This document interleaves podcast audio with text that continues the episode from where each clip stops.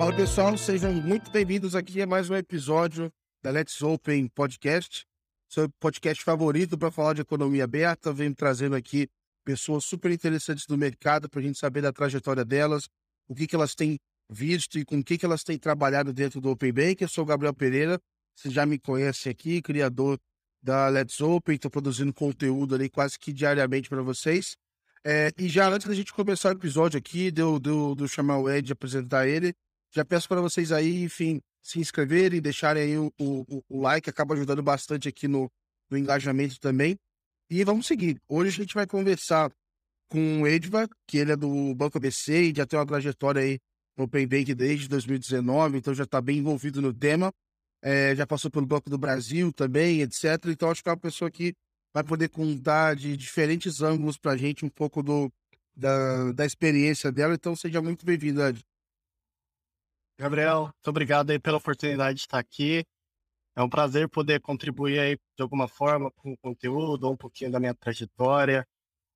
Uh, primeiramente, né, dar os parabéns né, por todo o trabalho que você tem feito aí na comunidade, né, trazendo para nós aí conteúdo através do Let's Open, com os próprios podcasts, né, muita gente aí, crânio, monstro aí do Open Banking, né, eu acompanho, ajuda muito o meu dia a dia e traz muitas vezes uma visão diferente do que eu penso, faz refletir e faz evoluir dia a dia. Acho que todo mundo aí que está envolvido, né, de alguma forma acompanha e tudo que tu tem feito aí nesses últimos anos aí com o Open Banking, na comunidade, tem ajudado bastante.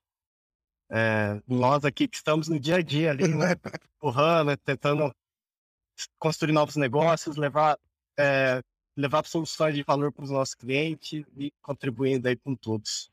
Animal, cara, obrigado. E acho que assim, é, o objetivo no final do dia é esse, assim, né? Como é que a gente, é, de alguma forma, se ajuda, assim, como comunidade ou, né, como, como ecossistema, né? Começa, a, começa a pensar em todo mundo trabalhando em lugares diferentes, etc., e tendo que pesquisar sobre o que está acontecendo no mundo são desse trabalho redobrado, né? Então acho que é legal, você acaba vendo ali a oportunidade. É, nasceu meio sem querer, mas agora vendo como tá funcionando, tá sendo é, um prazer, assim, ter essa troca com o pessoal. E, cara, obrigado mesmo aí por participar. É, então, assim, você já me contou aí que já ouviu alguns episódios, sabe que eu gosto de começar lá atrás. Né? Então, eu quero saber um pouquinho mais da sua história, cara. Quem que é o Ed, de onde você veio, o que, que você, enfim, começou a fazer. Queria saber um pouquinho mais. Fala lá. Bom, é, sou Ed, é, sou nascido e crescido numa metrópole aqui do interior de São Paulo chamada Duartina. Né, é uma cidade bem perto de Bauru. Opa! Caraca, eu nunca, nunca tinha ouvido falar, cara. É pertinho aqui de, de Cabralha Paulista, Lucelópolis, Ubirajara. Geografia. Né? Pra mim é, é, Minas Gerais quase isso aí, né? Não onde é. lá deles. Ah, é bem aqui no centrão de São Paulo. É, acho que Bauru deve conhecer. É 30 quilômetros aqui de Bauru. Inclusive, hoje moro em Bauru. Se eu estivesse morando em Duartina, acho que eu ia morrer de TED. é cidadezinha de interior mesmo. Né? Tem 13 mil habitantes. Gosto muito. 13, cara. cara.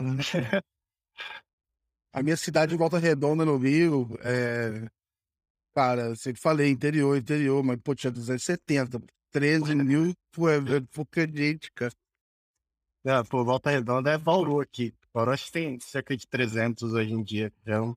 Tem segundo turno na eleição? O meu começo assim, lá Volta Redonda começou a ter, depois de um tempo, falar, ah, agora já tá maiorzinho, tem segundo turno. Não, do Artigas não tem. É. Geralmente só tem dois, né? Boa. Três já, já, já um, sabe, quatro.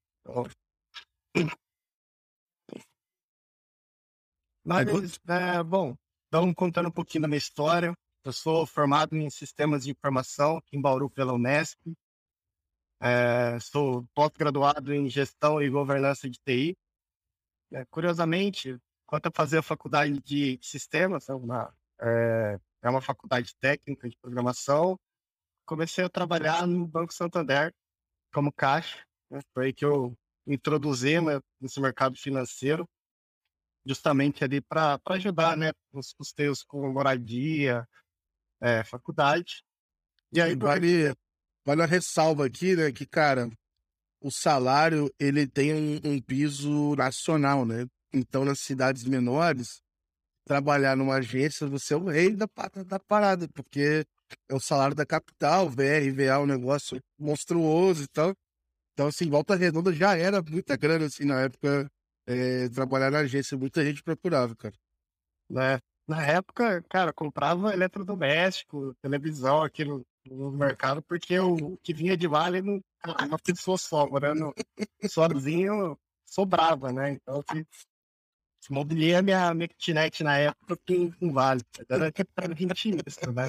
Aqui a gente até brinca, né? Que em Duartina, né? O, o escriturário é milionário. Carro, carro. Aí você vai para a capital, né? O cara praticamente trabalha para sobreviver, mas né? Exato. Justamente isso, né? São diferentes realidades e realmente, que na época, né, já era um bom salário, né? Vou falar, vou negar, e me ajudou nesse tempo de faculdade aí a pagar moradia aqui, a me sustentar. E aí fiquei praticamente todo o tempo da faculdade trabalhando em Santander. É, só que chegou uma hora, estava ali uh, um ano para me formar, acho que um ano e meio. Aí eu falei, pô, vou ficar nesse mundo financeiro aqui para vida ou vou ir para a área.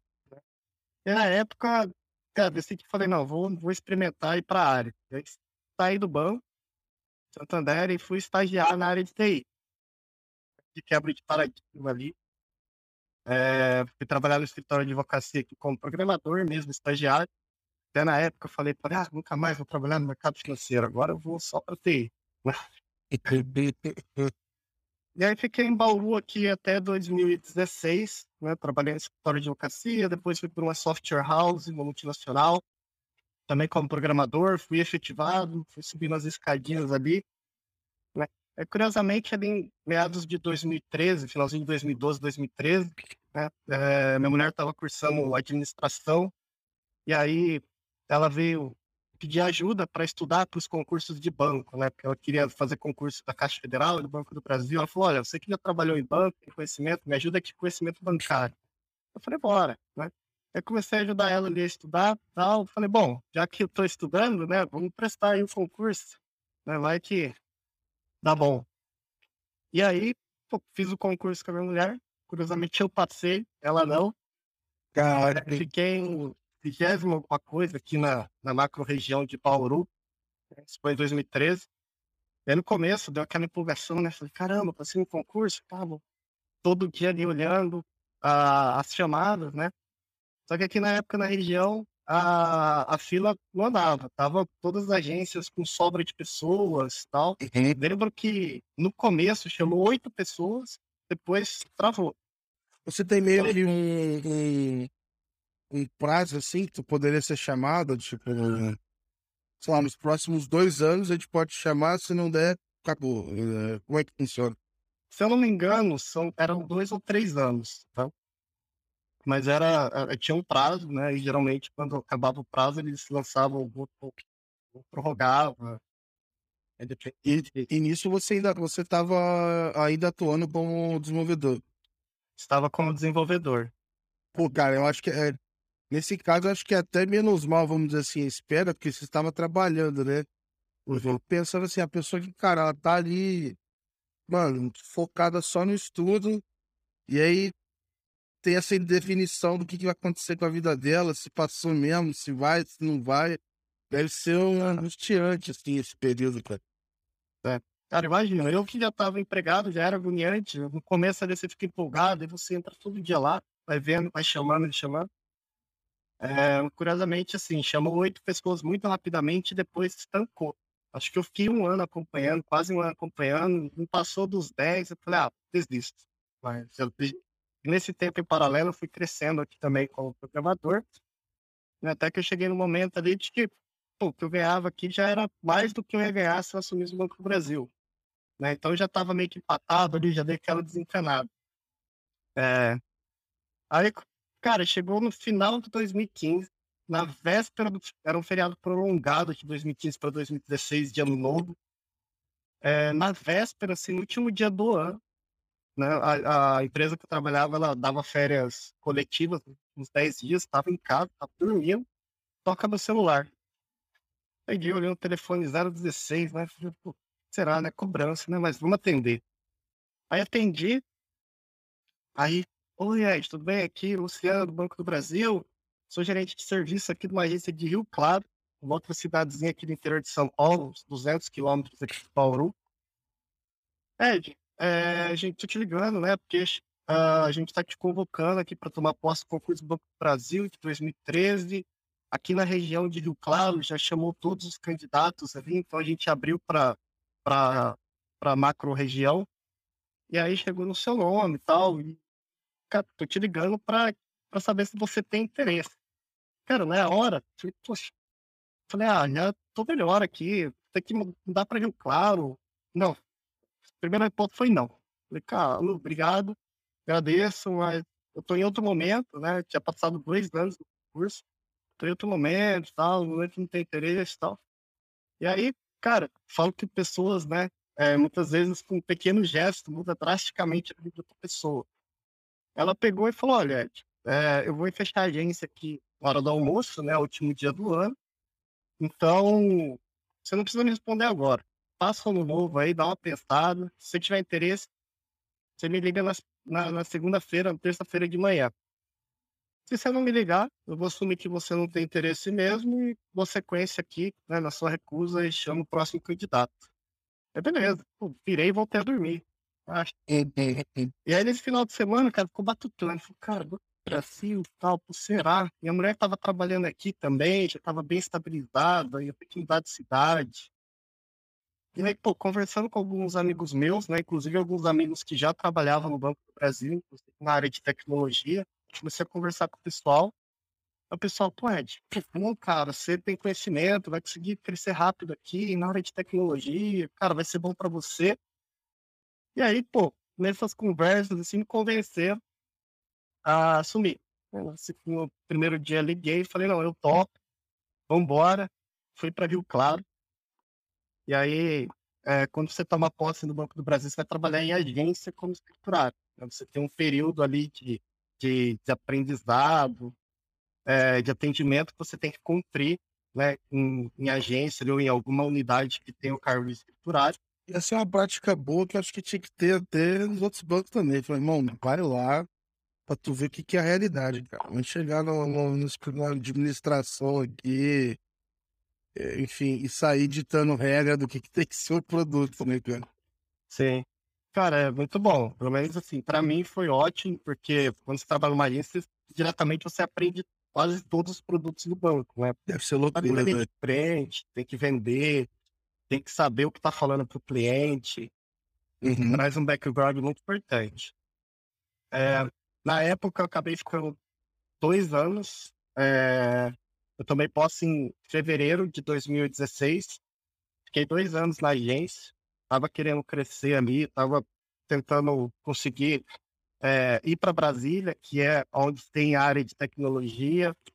Né? Só que para você sair da agência de escriturário direto para uma área de tecnologia era um caminho grande. Né? É, isso que eu te falar, como é que foram esses dois anos para você, assim, é, com o teu background de tecnologia e de repente, sei lá, ter um cliente furioso contigo porque ele quer alguma coisa ali na agência.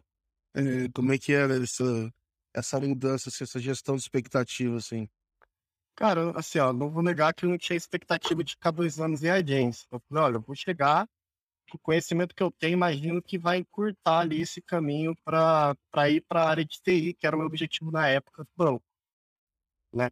É... Só que tem, né? Um grande banco, tem essas questões de governança que você precisa cumprir, que eu não tinha ciência quando eu tomei posse.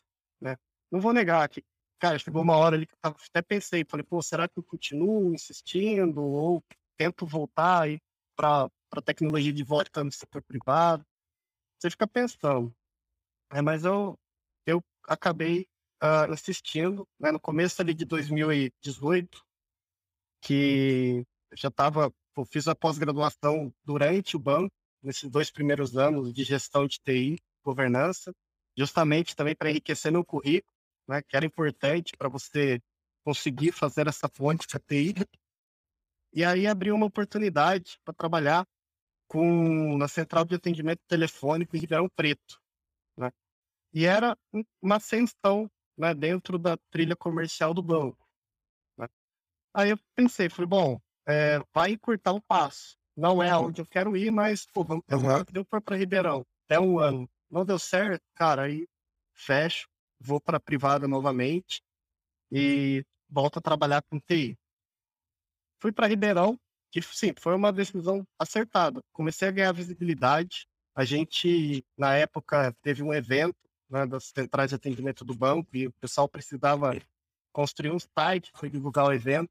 E aí o, o, o supervisor da época falou, a gente sabe que você tem um conhecimento de tecnologia, você não quer desenvolver esse site aí e tal. Eu, tava, eu tinha um colega também que tinha conhecimento que trabalhava comigo, que é o Rodrigo. E aí, pô, vamos fazer? Vamos. Cara, a gente fez o portal, é, entregamos, colocamos lá, é desenvolvido por Edvard e Rodrigo. Agora o pessoal vai começar a ver a gente. Maneiro, mano. E aí estourou. Comecei a ganhar visibilidade. É, e aí, antes, menos de seis meses em Ribeirão, eu recebi um contato né, da Fundação do Banco do Brasil, que é uma empresa coligada ali, o braço social do banco, é, falando, olha, a gente tem uma vaga de desenvolvedor pleno a gente viu aqui o seu perfil, viu o seu currículo aqui no banco e a gente gostaria de saber se você está interessado. Falei, pô, claro, tô louco para ir para minha área, né? Fiz todo o processo seletivo. Em outubro de 2018, fui para Brasília para trabalhar na fundação, como desenvolvedor pleno. Trabalhei um ano na fundação, né? Desenvolvendo, desenvolvi algumas, algumas plataformas lá, sistema de gestão. E Nesse meio tempo, uh, conheci o pessoal da diretoria de negócios digitais lá do Banco do Brasil. A gente teve um desenvolvimento de, um, de uma, de uma plataforma, que é a Transforma, da Fundação, que ele ficou incubado dentro da diretoria de negócios digitais, um laboratório de inovação que acelerava os projetos. E aí a gente ficou incubado dentro da diretoria ali, acabei conhecendo o pessoal que trabalhava. E, e, e a unidade de Open Banking do banco quando foi criada, acabou sendo criada nessa diretoria. Na época abriu uma vaga, eu me candidatei, e o pessoal me convidou, falou, Ed, vem fazer entrevista aqui, a gente está precisando mesmo do perfil mais técnico, alguém que saiba é, desenvolver uma API, alguém que consiga ler ali uma especificação de API. Então, acho que pode ter match. Fiz a entrevista, e aí acabei indo para trabalhar com Open Bank. Né? Na época falava Open Bank, mas tinha Bank as a Service e estava começando o regulatório. Então, mano, aí, aí, tipo assim, como é que você. Pô, a minha leitura assim que você é um cara que pesquisava, via muita coisa meio que por fora, né? Então, assim, como é que você, nesse período aí dessa transição, tipo, cara, você já tinha noção do que era Open Bank, você tinha contato com conceitos, tipo, igual Bank as a Service, etc. Que tem coisa que, cara, alguns conceitos desses, sei lá, mesmo quando eu tava no Itaú, tinha pessoas de produtos que eu conversava que não tava tão familiarizado assim, assim tipo, fugir, não, era do dia a dia da pessoa, sabe? Então acabava que não tinha é, esse contato, assim. Como é que você, você foi, já tinha ideia, ou você leu a vaga, você leu a descrição e correu pra, pra, pra dar uma lida? Como é que foi esse processo? Não, cara, eu sim, foi, foi, foi meio na, no, olhou a vaga, na verdade, assim, era um desejo meu trabalhar com inovação, novos negócios, tava, é, novas tecnologias, e esse, já fazia um tempo já que eu estava tentando né, ir para a diretoria de negócios digitais, que na época trabalhava com as plataformas digitais né, do banco, trazia ali é, novos conceitos, agenda de inovação do Banco Central, então eu já tinha esse desejo de ir para poder trabalhar com inovação, com novas tecnologias. E foi justamente isso. Quando eu fui fazer a entrevista, Ed, você sabe o que é o PB? Sei que é um negócio de você compartilhar dados ali, serviço, por API, mas não, não tenho muito conhecimento aprofundado do que é, não. Sabia mesmo. E aí o pessoal falou: bom, a gente gostou do seu perfil, é, e na época eles estavam precisando do perfil técnico. Né? Então, como eu já tinha ali participado muito desenvolvimento de API, integrações de sistemas, isso acabou me dando background para poder atender ali a, a expectativa deles né, para o cargo. E aí entrei, né, na época, na diretoria, é, e logo quando eu entrei, assim, bem rapidamente, teve ali uma, uma, como posso dizer, uma reorganização da equipe, porque tinha acabado de sair uh, o comunicado do Banco Central, aquele primeiro comunicado com os requisitos mínimos para a implementação do Open Banking no país, e, bom, a gente precisa de alguém para olhar o regulatório. Ah, quem que vai olhar? Ah, bota o Ed aí. O Ed acabou de chegar e tal. E aí, aquele turbilhão. Filha de PSD2, LGPD, não tinha ideia que era nada. E vai. E já tava rolando na época umas discussões. É. que você pensou? Você falou, pô, esse negócio não vai, não, não vai, não vai sair, não, muito complicado. não, eu fiquei ali uns meses maluco ali, de tanto que eu lia, tanto que eu pesquisava, eu olhava ali no livro, caramba, cara, que negócio complexo, né? É, mas assim, eu peguei um momento também que aqui no Brasil tava todo mundo nesse momento de entendimento, né? Que é esse open banking regulatório que o Banco Central está querendo implementar aqui. Isso era o quê? Meio de 2019, mais ou menos? Foi setembro, outubro de 2019. Esse período aí o Flamengo estava ganhando de todo mundo. Eu, não, eu ainda não estava, eu não tinha voltado a olhar o Payback ainda nesse período não. Foi mais para 2020, cara. Mas aí foi, sim, foi no aprendizado mesmo. Né? Tive assim, tive pessoas que me ajudaram bastante ali quando eu comecei no banco, na, na diretoria de negócio, o pessoal tinha muito conhecimento que já estava lá já tinha discussões acontecendo ali com os outros bancos dentro da Febraban, justamente estudando o que estava sendo feito no Reino Unido, na Austrália. Uhum. também consegui entrar nesses fóruns para poder absorver conhecimento. Pô, que maneiro, né? Contribuir. E, cara, pô, comece... foi desenvolvendo, desenvolvendo. Nesse meio tempo ali, meio que dividido com Bank as a Service, com Open Banking, até que veio a consulta pública do Banco Central, e aí, cara, ali engatou no Open Banking regulatório e vamos embora. Legal. E aí fiquei... Isso, isso que eu te perguntar, assim, é, é, antes da consulta pública, o quanto você acha que como é, tipo assim, quanto, o quanto estava certo para você que o Banking ia virar, ou quanto, assim, ah, eu acho que a gente precisa estar tá por dentro, mas a gente não sabe ainda o que, que vai dar, assim, sabe? Quando é que virou essa chave e falou, não, cara, agora, agora vai mesmo, assim, sabe? Cara, pessoalmente, justamente, para mim foi depois da consulta pública. Da consulta mesmo. Se a gente começou a ter entendimento, né, da dimensão quando saiu a consulta pública, com os requisitos. E aí, podemos que aquela quantidade de informações, caramba, né, é um negócio grande. Uhum. E aí depois veio a resolução conjunta e a circular 4015, que aí toda, todo aquele conteúdo de serviços, e a gente olhou e falou, caramba, é muito mais do que a gente vai ter, que a gente tem no Reino Unido, tem na Austrália, tem em outras geografias, e ali começou a, a, a despertar aquele, cara, esse negócio vai ser grande. Uhum. O negócio vai engatar, vai trazer muita coisa boa, e a partir dali foi 100% Open Banking regulatório. Começou um processo lá no Banco do Brasil de implementação, em paralelo também ali com os grupos de trabalho da Febraban, né, já discutindo ali é, propostas de especificação, é, de implementação, pouco prévias ali ainda da estrutura de governança, para que depois seja levado e já tenha um trabalho adiantado no cronograma. A primeira coisa que assustou na época foi o cronograma, né? Falei, caramba, bem agressivo, né? Vamos para cima, vamos começar Sim. a antecipar as discussões para a gente conseguir implementar. Essa equipe que você estava do regulatório, é, pensando aqui no lado do Banco do Brasil, qual era o tamanho dela, mais ou menos, como é que era composto assim o time? Vocês olhavam, tipo assim, tudo que era regulatório estava com esse time? Era dividido? Como é que vocês se organizavam? Assim?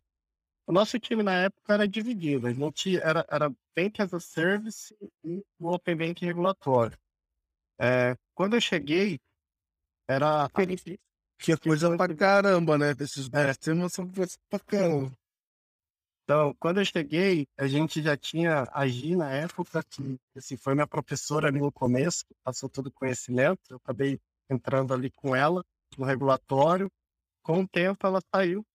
E ficou um tempo em que eu fui acompanhando o regulatório até a a, ali a circular e a resolução conjunta. Isso do lado do negócio. A gente tinha o time de APIs, né, Bank as a Service na, na diretoria de tecnologia, que também estava com, com a gente né, nessas discussões, quando entrava no âmbito mais técnico, eles estavam com a gente. Acho que até o, o, o Ribas, que participou também aqui no podcast, Sim.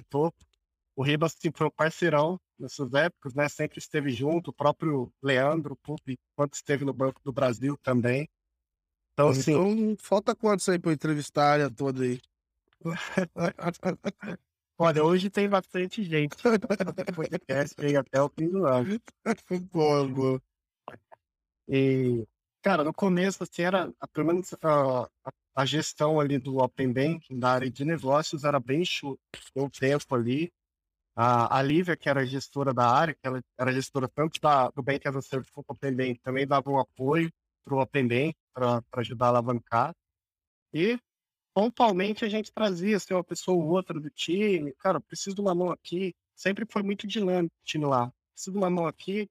Aí vinham os colegas, ajudavam, aí dava uma, uma desafogada, já voltava para o Bank as a Service. Sempre tinha essa, essa interação dentro do time. E aí, implementamos ali, saiu a resolução conjunta número 1, um, fez a consolidação da estrutura de governança, governança faltou requisito, aí foi implementação.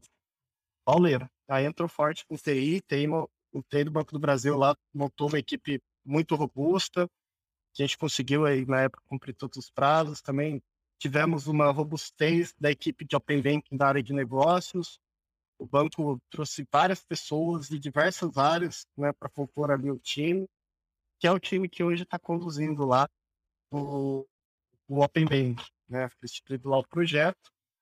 É, teve, aí teve três pilares, né? um regulatório, uma equipe própria para o regulatório robusto. Não sei quantas pessoas está hoje, na época a gente era umas oito, nove pessoas. E as outras áreas bem instituídas, ali, Bank as a Service, operação, e aí começou, começou a, a engatar. Né. Mas aí, pô, só, só ver se eu entendi correto aqui. É... Aí, por exemplo, você tinha um regulatório, quando você fala essa equipe de 8, 9 pessoas, vocês olhavam, tipo, pro banco inteiro, porque assim, meu, meu paralelo, tipo assim, putz, que eu lembro lá no Itaú, a gente tinha uma galera que olhava o regulatório, mas aí o regulatório ele se desdobra nas 9 milhões de áreas do banco, né? Então, o cara de cartões tem que se adaptar, o cara da PJ, o cara da PF e, e dos seguros e assim vai, etc, etc, etc.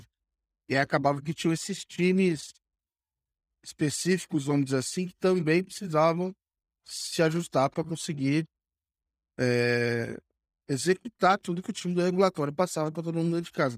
Era mais ou menos assim também? Vocês eram um núcleo e passava para o resto? Ou ficava tudo com vocês e esse tipo de tecnologia que você falou?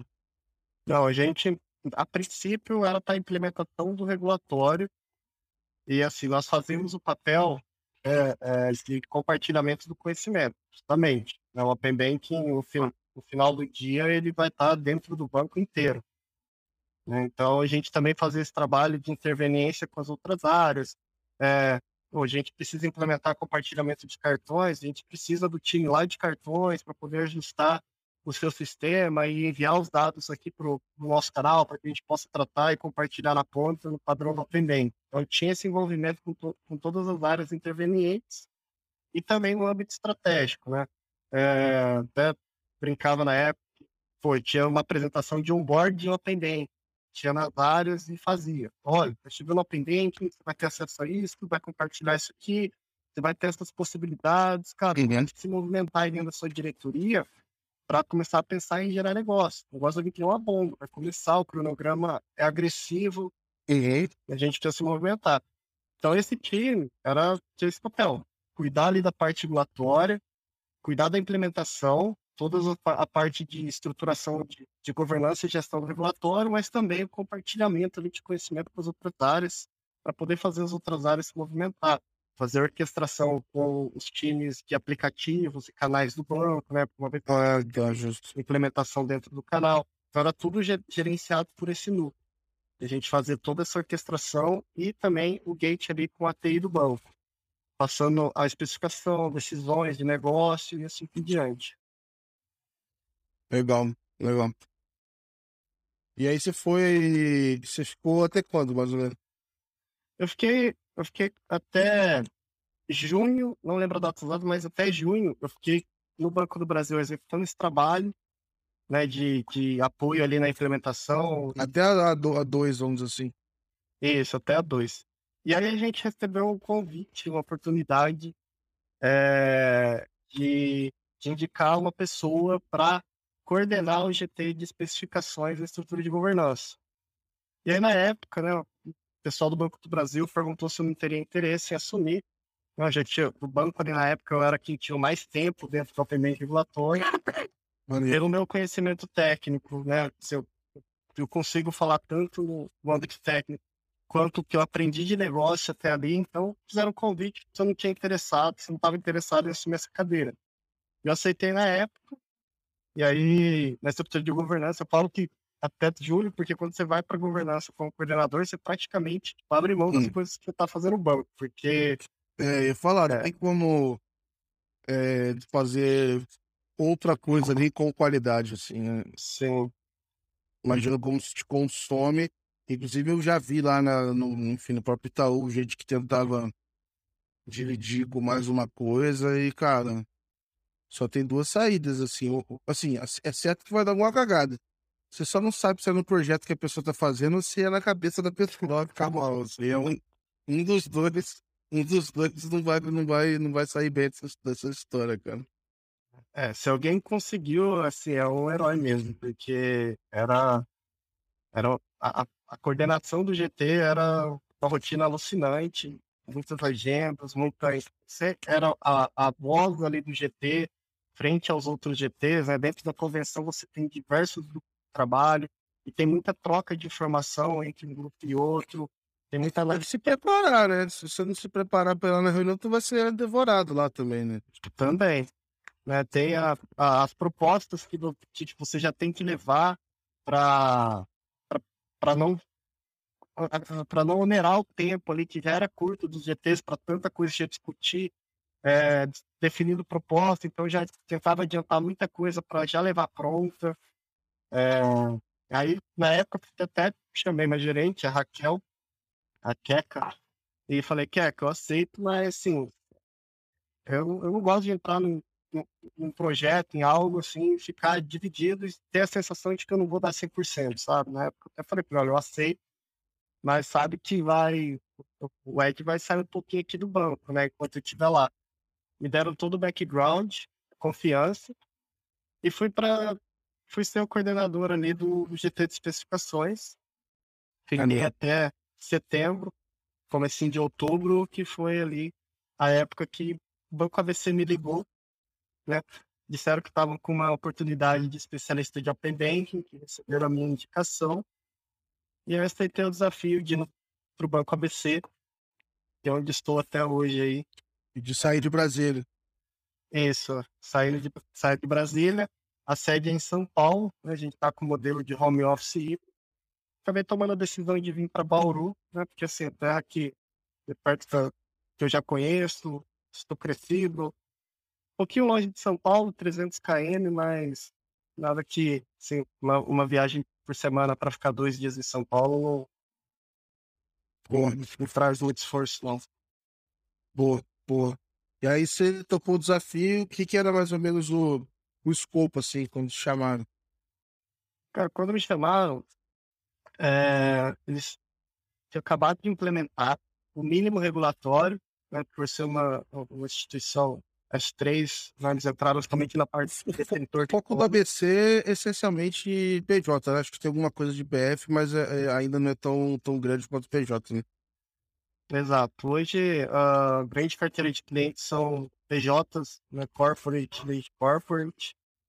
É, tem também ali uma atuação no middle e na PF, mas o grande, né, o grande core ali de atuação é empresas de grande porte.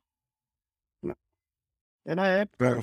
justamente isso, já tinham implementado o mínimo regulatório, né, e aí me ligaram e falaram, olha, a gente precisa de alguém né, que tem conhecimento do Open Banking, né, para trazer aqui para dentro do banco, é, conhecimento no ABC do Open Banking. Já é, ainda estava naquela que o banco não conhece, né, o Open Banking, as áreas do banco ainda não tinham conhecimento. E aí me, me fizeram essa oferta justamente para ser a pessoa que ia para o banco ABC para liderar né, essa estratégia de Open Bank aqui dentro, ajudar nesse compartilhamento de conhecimento, trazer um pouquinho da bagagem que tive nesses dois anos é, atuando na área. Eu aceitei o desafio. Né? E... Como é que foi pedir, pedir para. Pra... Como é que é que fala? Exonerado? Concurso? Cara, quando, você, quando você finaliza eu, lá, então. Sei, eu cheguei e falei que você tava saindo. Falei, olha, pedindo. Aí é isso tá sendo uma parada diferente lá? Como é que é? Ah, sim, né? Você, você vai e assina um contrato de rescisão. É, é, o time de trabalho do Banco do Brasil, apesar de ser concurso, é CLT. É como uma quebra de contrato mesmo de trabalho. Entendi. Você comunica, tem os 30 dias lá de aviso prévio, que pode ser é, flexibilizado. E aí você, aquele um dia, vai lá, assina né, os termos, o cálculo da rescisão. Oficialmente boa. desempregado. boa, boa, boa. E não tem, não tem volta, né? Não tem, não tem volta. Não sei se prestar concurso de novo. Não, vou te botar lá na agência de novo. Voltar na agência. Caraca, cara. Aí você, você foi então em outubro? De 2021. Eu, eu saí no final de outubro, por volta de 20, 21, peguei 10 dias ali para correr atrás de mudanças, essas coisas. E comecei aqui no Banco ABC no dia 3 de novembro. Feriado. Ah, legal, legal. Ah, então vai dar, foi mais ou menos, a, vai, é, no final do ano passado agora, né? Não, acho que deu sete meses. Começa Boa. Vez. Aí você, che... aí você chegou lá, beleza, o pessoal olha mais PJ, é, a gente sabe que PJ putz, não tá aquelas coisas do mercado. É, você era a única pessoa do time de Open Banking, tinha mais gente, como é que foi esse comecinho assim? Ah, não, comecinho, até hoje na área de negócios, eu estou né, sozinho com Open Banking aqui tem alguns colegas né, de produtos é, e outras áreas que, que ajudam ali no dia a dia, justamente os aliados né? de, de conhecimento e também para ajudar a, a, dar ideia, encontrar solução, encontrar o caminho de atuação.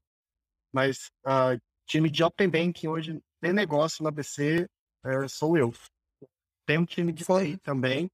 Tô falando agora, eu acabei de tô quase ficar acabando com o time do regulatório do BB e agora já falei com o time do VBC, pô. Aí. Boa, mano. E aí você chegou.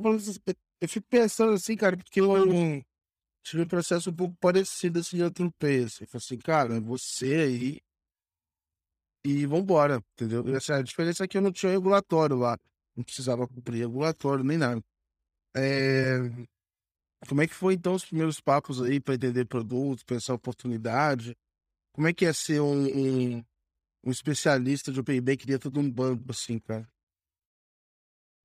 Cara, primeira, primeira coisa foi aprender sobre o core do banco. Assim, eu, eu quando eu cheguei até, foi que na entrevista eu comentei, né, assim, eu tinha muito pouco conhecimento desse mercado PJ, né, mas me deram total confiança. Não, cara, aqui a gente tem os especialista de tudo que você imaginar de PJ. Vem que a gente te passa conhecimento, você aprende, não tem problema.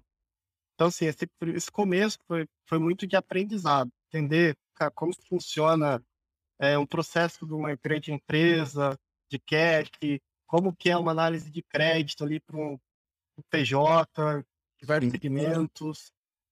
É, entender essas variáveis justamente para começar a identificar onde estão os pontos ali de match que o Open Bank oferece para que o banco ABC quer fazer de negócio para a estratégia do banco.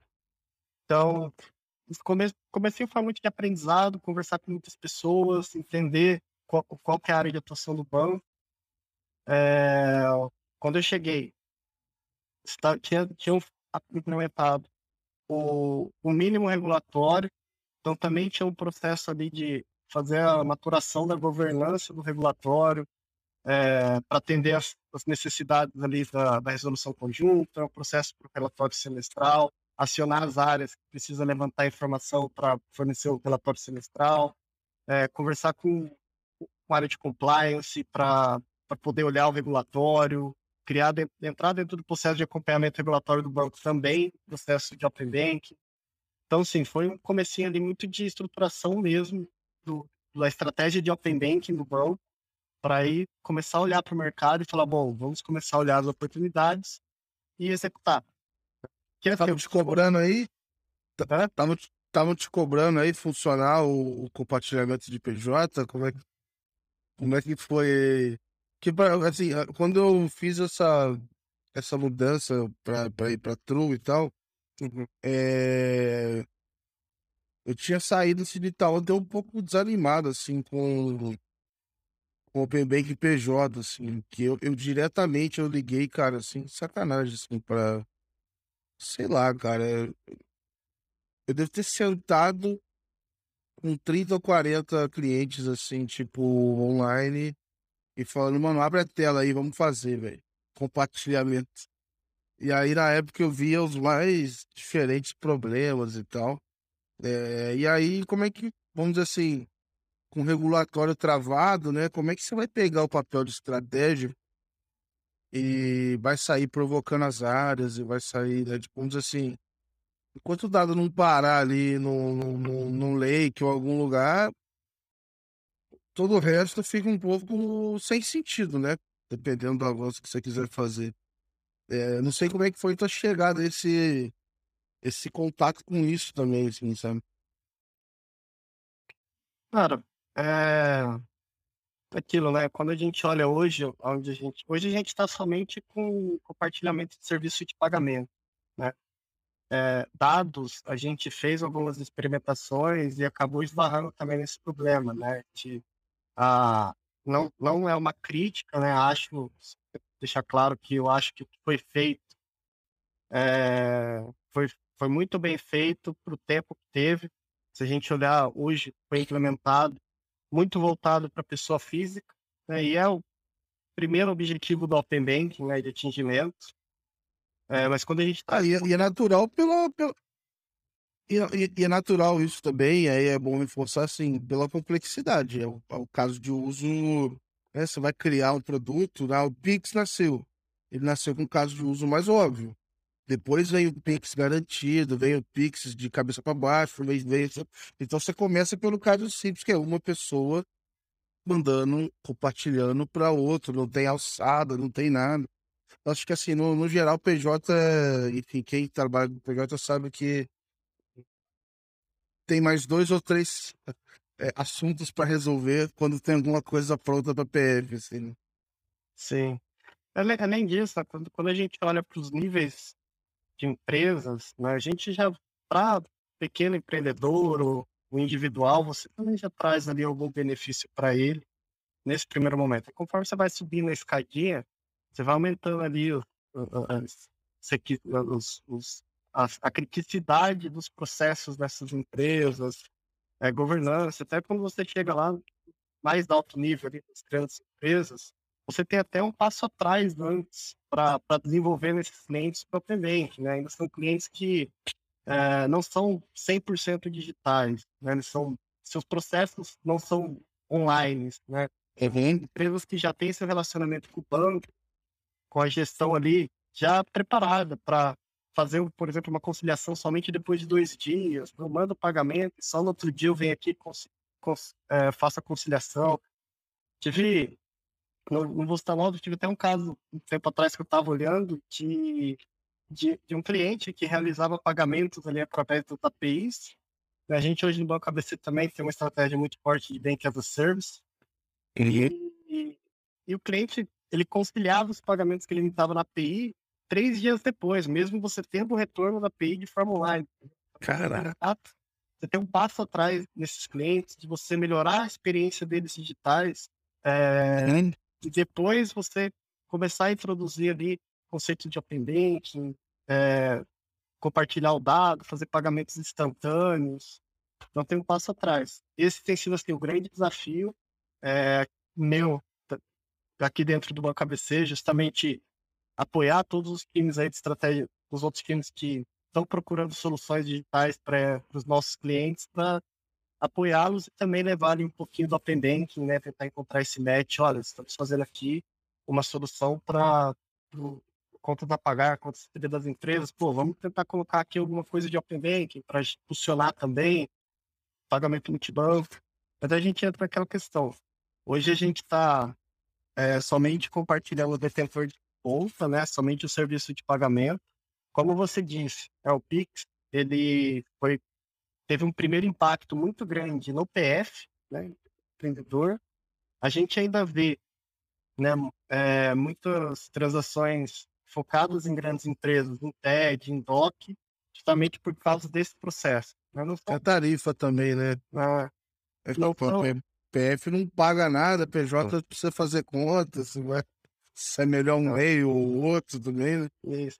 E você entra também na questão de que essas grandes empresas, elas uh, fazem a comunicação com o banco direto ali dos seus sistemas de gestão, né, através do conta para pagar. E, e, já são sistemas que estão preparados, já prontos para fazer em TED, fazer em DOC, ainda não, não estão preparados para fazer uma transação por PIX, não estão preparados para uma transação online já fazer é, a continuidade do seu processo forma online. Então, tem todo esse tempo aí de maturação da experiência digital desse tipo de cliente para isso tem você entrar ali forte, né, com o, o, o Open Banking oferece. É quando a gente... ele. Eu vou falar contigo aqui, se o TED eu até dou um desconto. Agora quem faz DOC é maluco. DOC eu não, eu não consigo encaixar um cenário que justifique fazer o DOC, cara. É, uh, ainda assim, eu não, não vejo também muito no dia a dia. Imagino que os processos ali que você pode ter algum tipo de é, alteração ali durante o decorrer do dia. Né? Uma doc você pode ter uma reversão ali do processo até eu não lembro os horários, mas dia você consegue reverter. E você, quando você olha lá o gráfico do Bacen, ainda tem uma risquinha lá de doc lá. Tem, tem, tem. Tem um nome no negócio. Tem. É, é, assim, se for olhar, obviamente, né, que o Pix é um monstro, mas individualmente, se for ver o volume lá, cara, é o volume pra caramba ainda na DOC. É, eu queria te perguntar, enfim, dado esse contexto todo aqui, assim, independente de ser regulado ou não, até dos casos de uso que você tem visto, assim, cara, onde é que você. O que, que você tem visto, assim, de oportunidade? O que, que você vê como oportunidade, enxerga como oportunidade hoje, assim, é, no Bem Bank em geral, não precisa ser só PJ, não. Uhum. Ou alguma coisa que você vê e fala assim, cara, isso aqui me deixou animado, foi um momento legal isso aqui. Eu achei, putz, acho que, que é interessante, sabe? Uhum. Cara, acho que o, que, aqui no Brasil, a gente assim, ainda tem visto muitas soluções é, de PFM, que é, é o padrão, né? Quando a gente fala de Open Bank, a primeira solução que vem na cabeça é PFM, BFM, e a gente já tem alguns players. Eu sempre vejo uh, o OpenBay como uma grande oportunidade de baratear o crédito. Né? Hoje, o crédito no Brasil ele é muito concentrado, né? É, assim, em alguns grandes bancos, porque assim, são bancos que têm mais tempo de relacionamento com os clientes, têm acesso a mais informações. É muito difícil você ter uma entrada no mercado de crédito. Geralmente você tem pequenos players entrando, mas geralmente são créditos mais caros. Né? Justamente porque quando você não tem muita informação, você tem um, o seu risco aumenta e você tem que colocar a taxa ali equivalente ao seu, seu sua avaliação de risco. Então acho que traz muita oportunidade para quem quer entrar no crédito. É, acho que vai ter com o EPOC ainda, onde o próprio processo de concessão de crédito ali, através do marketplace de crédito, você vai ter uma agilidade ali para ter acesso a dados para diversos players. Boto muita fé no EPOC para o crédito né? É, porque hoje, quando a gente olha o marketplace de crédito, você vai lá e fala, eu quero mil reais, mas dispara para diversas instituições e cada uma, assim, é um pouco desigual. É. Né? Cada uma vai olhar com uma informação. Quando você equalizar, é, aí a você migra isso para a inteligência de cada instituição. Então, para estar com dado. Eu tenho muita fé nisso, assim, no marketing. É, tipo assim, essa lógica para mim é fundamental. Pô, você vai lá, eu não vou mais entrar em mil sites, estou aqui minha informação, e aí vai me voltar 5, 10, 15 propostas de financiamento imobiliário, de crédito, etc. Só que eu acho que, diferente do que acontece hoje em alguns marketplaces, que eles voltam umas taxas meio padrão, né? É, vai uma taxa personalizada e tal. Sim. Só que assim, eu ainda tenho minhas dúvidas é, de como andam as discussões do EPOC, vamos dizer assim, em que momento a gente vai conseguir viabilizar é, que a gente chegue nesse, nesse ideal de, de modelo que a gente gostaria, né? Porque para mim, acho que eu entendi que, cara, a discussão não está finalizada, está meio que tentando achar um momento e etc. Mas acho que a gente não chegou em ainda nenhum em nenhum consenso aí que seja razoável para atingir esse objetivo, né? Tem. É, até a gente está no momento de, de lapidação. Né? Até teve aí um congelamento no cronograma, acho que foi correto, percepção. A gente até teve um versionamento nas APIs da fase 2. É uma revisão que eu entendo necessária. É, também, assim, não vejo, pelo menos, talvez para esse ano, a gente ter esse tipo de solução já disponível. Né? Acho que devem priorizar algumas outras revisões de solu soluções. É, tem o PED que talvez revisem ali a, a, a, o serviço de pagamento. Vejo muito valor nos pagamentos recorrentes, muito mais do que você fazer com TED, pagamento de boleto e débito online. Acho que tem muito mercado para explorar nesse sentido, até em questão de automação, de você dar, é, fazer um, uma rotina ali de pagamentos transparentes ao usuário, é, vai, vai abrir muitas oportunidades de negócio. Então, também acredito muito nos pagamentos recorrentes. Também aqui para o público PJ, né, uma vez que muitas vezes o PJ, é, como eu disse, ele faz a interação com os pagamentos através do seu processo de gestão, já de uma forma é, uma conectividade já com os bancos ali, se você leva essa, essa automação de pagamentos num pagamento recorrente, você dá um benefício real que, que é tangível para esse tipo de cliente utilizando o Open Finance diferente do que você tem hoje. Né? Quando a gente, até já tivemos várias discussões aqui, né? quando a gente fala, ah, é, vamos, vamos colocar a iniciação de pagamento para o cliente aqui PJ para fazer pagamento de boleto, por exemplo. Ah, mas qual que é a diferença dele fazer iniciação de pagamento e fazer um copia e cola com Pix? Né? Ou ir lá e colocar a chave dele, abrir o aplicativo do outro banco e colocar a chave dele com Pix. Né? Quando a gente entra numa jornada, gera uma pendência pro cara, aí tem que plano autorizar, ciclano. Então, eu acho é. que assim. E, e esse aí gera lá a pendência e aí meio que no final do dia você deu uma volta maior ainda e chegou no mesmo lugar.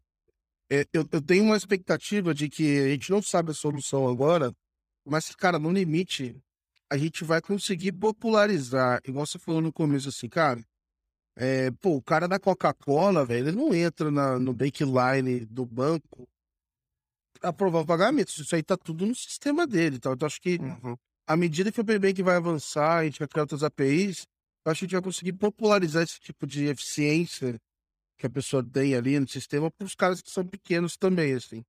Então, hoje a gente já tem, através de Open Finance Open Bank, tipo, não regulado, etc. Você já tem conciliadores que pegam as informações e tal, tal, tal. Cara, daqui a pouco é o próximo passo. Isso aqui passa a ser regulado, já é mais confiável. Aí passa o pagamento para lá e de repente ele fica pré-autorizado e o cara, puta, ele se autentica uma vez a cada X meses e aí tá liberado. Sei lá. Acho que a gente vai conseguir levar ali segurança do, do, do ambiente do banco para esse lugar contextualizado. E aí sim a gente tá falando de, cara, ganho de produtividade, ganho de, enfim, de eficiência, várias outras coisas que hoje só quem tem uma estrutura muito grande de tecnologia, etc., consegue é, aproveitar, né, cara? Uhum. Exatamente, com certeza. E por que não, né? Se a gente pensar, hoje a gente já vê alguns bancos, né, fazendo algumas operações até para PJ em WhatsApp. É, então, por que não você colocar essas autorizações do, do Open Bank o cara, para mandar uma mensagem para a pessoa no WhatsApp pessoal dela, ela poder autorizar sem ter que entrar no aplicativo do banco. Então, uma ideia, entendeu? Então, acho, uhum. concordo com você, acho que tem muita coisa boa para explorar. É, também a gente vê algumas iniciativas né, de identidade digital, também pode trazer muito benefício aqui para o Open até pensando em alto nível, por que, que eu preciso me autenticar? Quero compartilhar meu dado entre cinco instituições, eu preciso me autenticar em cada uma. Né? A gente não consegue chegar ao nível de ter uma identidade única digital do cliente. Cada pessoa. Um dia eu vou montar um negócio desse aí, velho. Eu vou montar um negócio desse aí. É que agora eu não sei, não tem, não sei se tem base suficiente legal para fazer isso, mas, pô, cara, é meu sonho isso aí acontecer, cara. É. Eu sempre, sempre penso sobre isso, sabe? Falei, cara, cada pessoa tem um celular, ela tem. O celular da pessoa conhece a pessoa. É, como que a gente traz isso para o sistema financeiro? Né? Assim como, uhum. por exemplo, Facebook. Né? Você hoje loga pelo Facebook nas plataformas dentro do seu celular e nem abre mais a interface do Facebook. Já identifica que você está no celular logado e já passa para frente tem mais necessidade de autenticar.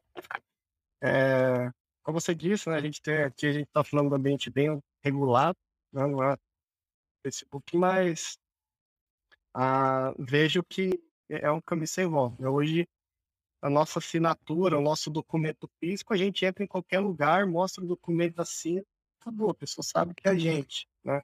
Como que a gente transborda esse comportamento digital? Porque quando eu pedi um compartilhamento do banco X para Y, o banco X pelo meu celular ele sabe que sou eu. E aí eu só preciso é, colocar ali uma digital, uma biometria, um reconhecimento facial e que já fica autorizado. Né? E de forma unânime, pô, já gera uma autorização daquele celular que se daqui cinco minutos eu for compartilhar do banco C para o B, ele já identifica, pô, esse cara acabou de se autenticar aqui nesse dispositivo, não vou pedir de novo. Já compartilhar aqui. Uhum. Então, uh, já ter um de futuro. Mas... Então, falar, estamos falando de futuro aqui, mas a gente está falando de.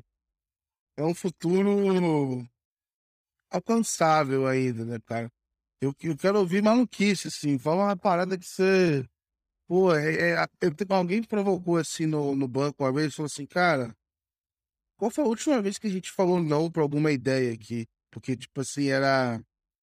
Que era uma ideia muito fora da casinha, assim, um negócio absurdo. E aí, pessoal, cara, ninguém lembrava. Então, então a gente tá usando de menos, assim, quero ouvir doideiras. Então, tipo assim, cara, o que, que você acha que, sei lá, a gente pode estar tá oferecendo? O que as pessoas vão estar tá tendo de oferta? Ou como é que vai estar tá o hábito em, sei lá, 5, 10 anos? Que vai ser Open Bank, nós não vamos estar mais falando disso, não vai ter Let's Open, nós vamos estar fazendo outra coisa da vida. Você acha que esse negócio vai crescer pra caramba? Você olha lá pra 2032, assim, cara. Cara, assim, de viajando mesmo, acho que a gente pode chegar no momento ali que, cara, a conectividade ela vai ser invisível à pessoa, entendeu? É, a ponto de, por exemplo, pô, eu vou lá no, no médico e faço um check-up anual.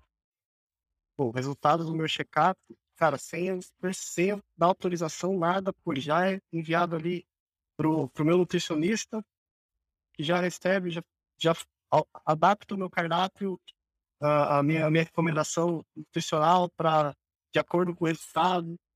É, já vai para minha seguradora ou para várias seguradoras para esse cara tem tendência disso, disso, daquilo, vou oferecer um seguro de vida já para isso, oferecer um plano de saúde que, como ele pô, com, os dados dele, ele tem tendência a desenvolver isso, isso, aquilo, a longo prazo. Então, já vou oferecer um produto de saúde, de seguro de saúde, para preparar ele, que atenda essa necessidade dele a longo prazo. É, pô, entrar num restaurante e só, cara, eu quero comer um macarrão. O macarrão vem, como, levanto e vou embora. Ele já debita da minha wallet.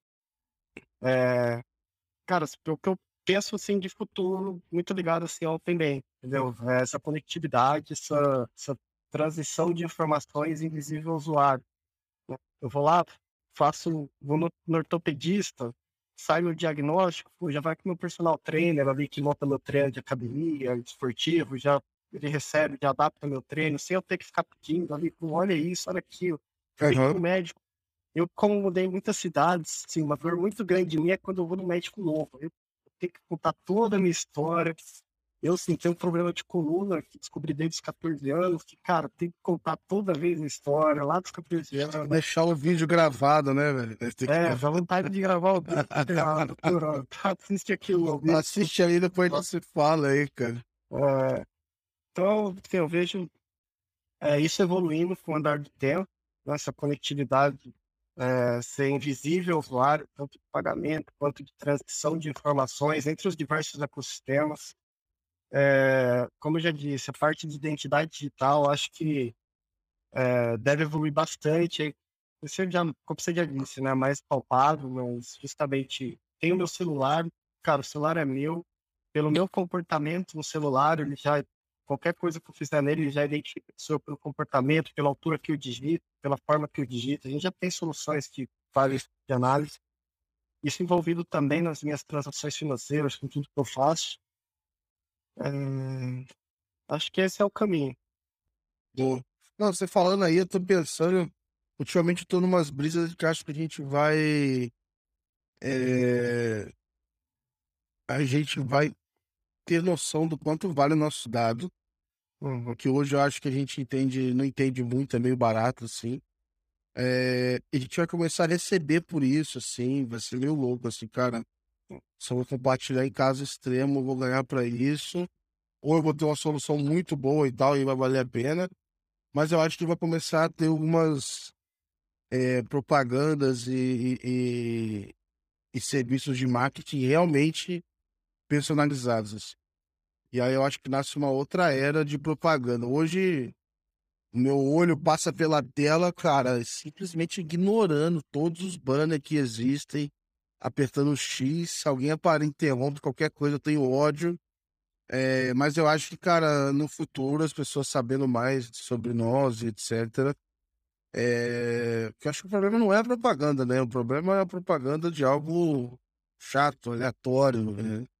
Enfim, então eu acho que, cara, esse, a gente vai pegar o poder que tem o Open Bank, os dados financeiros, né, para descrever a vida de alguém, as decisões de alguém, e isso vai passar a ter, vai estar na mão de outras pessoas. Assim, esse CRM, esse ouro que está na mão do banco hoje vai para mais gente, e aí quem sabe a gente não começa a ver uns negócios um pouquinho mais legal, assim, tal, não entra na...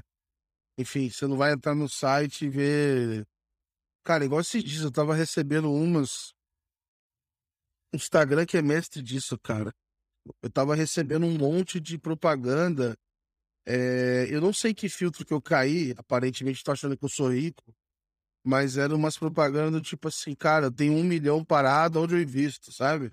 Uhum. Compre apartamentos e terrenos lá não sei aonde, a partir de um milhão. Eu falei, cara, vocês estão malucos, erraram o filtro assim, por um milhão, erraram um milhão, eles erraram o filtro. E aí tava lá aparecendo, então. Eu acho que, enfim, vou começar a acertar um pouquinho mais esse tipo de conversa. É, ainda tem um, um, terreno muito grande a ser explorado na parte de inteligência dados. Né? Teve um caso recente que até é, brinquei com o pessoal do trabalho, né, que estava numa reunião discutindo, né, na época da fundação, discutindo a troca do RP. Né? Começando a discutir a troca do RP, não conheço RP assim, assim, só tem esse RP, esse RP, RP. Fiquei uma semana recebendo é, propaganda no Facebook, Instagram de RP. Para mim, cara, com esse RP, poxa, que saco. Eu falei perto do celular, ele já entrou aqui. Tá me bombardeando. E, e, além disso, acho que tomada de decisão. Né? Quantas pessoas a gente vê é, aqui no Brasil, principalmente, que não tem o um conhecimento do mercado financeiro para tomar a decisão correta. Você vê pessoas aí que acabam pegando um financiamento caro, mas sendo que ela tem acesso a um consignado numa taxa mais barata para poder negociar um carro à vista. Né? Justamente porque não tem acesso à informação, a pessoa já fala, ah, você tem o consignado, não, empréstimo pessoal, não quero, mas vai lá e faz um financiamento mais caro. Então, é, essa conectividade, tratamento de dados até para para a pessoa. O cara entra na concessionária, mesma analogia, o cara entra na concessionária, eu quero esse carro, ele pega o carro e vai embora. Pô, o consultor eletrônico dele financeiro, já busca a melhor opção de financiamento, vê o quanto ele tem guardado, vê o uhum. apetite dele de, de ter uma reserva financeira ou não, e já faz tudo para ele ali de uma forma automatizada, então seja mais barato e caiba no, orçamento da pessoa. Então, é, é isso que eu tenho como infantil, assim, de futuro e que a gente tem para crescer aqui, de forma relacionada aqui ao que a gente está construindo nesse ecossistema. Legal. Bora trabalhar então, né, velho? Tem chão pra caramba pra gente chegar lá. É, pô, maneiro demais, cara. Queria te agradecer aqui pelo, pelo período, Ed. É, foi legal pra caramba ouvir mais da tua história aqui. É, enfim, todo sucesso aí no, no banco. Continuo contando aqui com a, Let's Open e em nome de todo mundo, cara, obrigado aqui pela participação. Você deixar uma mensagem pra galera, uma propaganda, a hora é agora. Eu agradecer mesmo, Gabriel, pela oportunidade, é um prazer estar aqui. É, como já analisei, sou um grande fã do seu trabalho. Você tem ajudado né, todo mundo aí que está envolvido aprendendo de alguma forma, de uma forma bem positiva. É, também, assim, fico à disposição. É, a gente já troca ideia aí pela claro, tal, algumas ideias, então é, é, importante a gente continuar trocando essas ideias, acho válido e juntos, né, vamos uh, compartilhando, compartilhar esse conhecimento aí para cada vez mais engajar a comunidade, engajar pessoas que para fortalecer esse movimento. Eu já vou aproveitar até que quando esse episódio sair, já vai ter divulgado, eu vou lançar a comunidade, enfim, já vai ter lançado a comunidade do Let's Open. Então, cara, tem um grupo no Slack, o pessoal vai poder acessar esse grupo. É, vai ter discussão de PJ, PF, vai dar segmentado ali por, por assuntos para a gente trocar mesmo ali referências e conversar e tudo mais. E é um lugar para a gente, enfim, começar a interagir ali né, diariamente, gerar outras conversas, quem sabe aí também é, eventos online, presencial, etc. Mas pensando justamente nessa nessa rede de apoio, assim, pra gente se conversar, se ajudar. Então, vou deixar o link aqui na, na descrição, é só lá se inscrever, preencher um formulário super rapidinho, e aí eu mando para vocês o convite, a gente se encontra lá, pessoal. Obrigado aí quem assistiu até, até, até agora. Compartilha aí com a rede de vocês, deixa a inscrição. Um grande abraço aí do Gabriel, enfim, do Ed. Valeu, pessoal. Tchau, tchau.